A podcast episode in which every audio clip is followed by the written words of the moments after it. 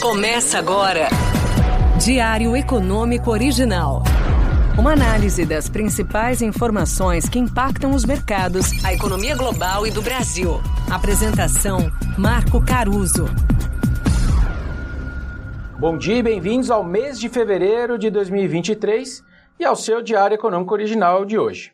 E se a semana é cheia de eventos conflitantes, então os ativos emendaram uma melhora na terça, depois de uma segunda-feira ruim.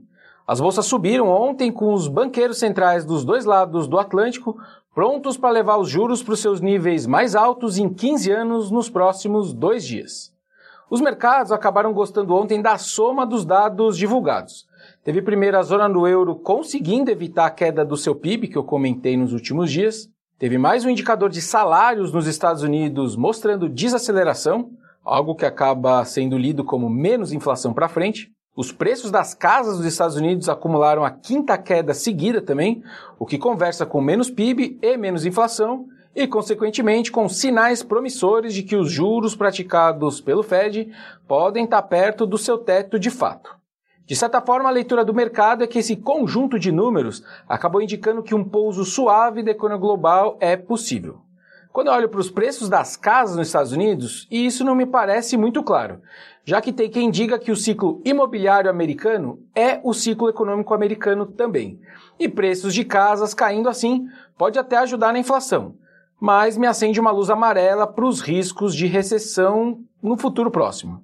Enfim, vamos ver. O dia de hoje reserva uma sequência grande e importante de dados por lá também. Criação de empregos no setor privado, já referentes a janeiro, atividade industrial, vagas de emprego em aberto, até ali o grande evento na tarde com a decisão do Fed. Menos atividade parece ser consenso nesses números que saem hoje. O que talvez não vá ser consenso é a decisão do Fed. Vamos ver. Eu trouxe segunda-feira minhas razões para esperar alguma comunicação mais dura, no mínimo. No fundo, a maioria parece confortável em reduzir de novo o ritmo de subida de juros, agora para 0,25%. Mas seria interessante para eles que o espírito animal, digamos assim, dos investidores não se empolgue demais e dê como certa que os juros podem inverter e começar a cair ainda esse ano, bolsa voar, etc. A comunicação vai precisar de muita arte. O que vai prevalecer no pós-Fed então? O humor de segunda ou de terça? Vamos ver.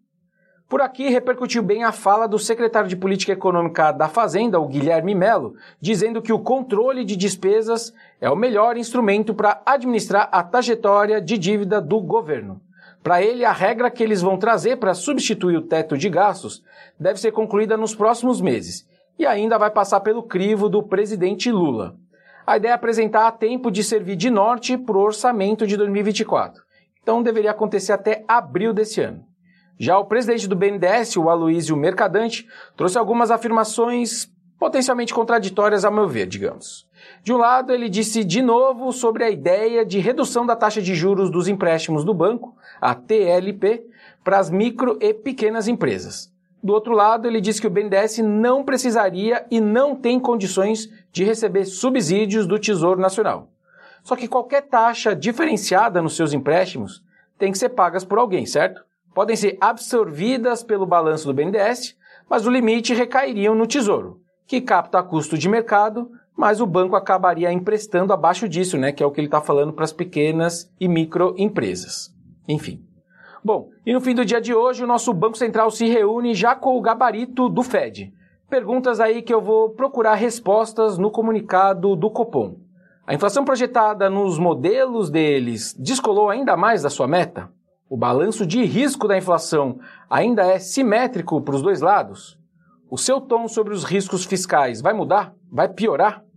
Eles vão citar alguma coisa sobre essa discussão de se mudar a meta de inflação já nesse comunicado? Bom, amanhã eles me respondem e eu te respondo, caro ouvinte. Bom dia, bons negócios e sorte sempre. Você ouviu?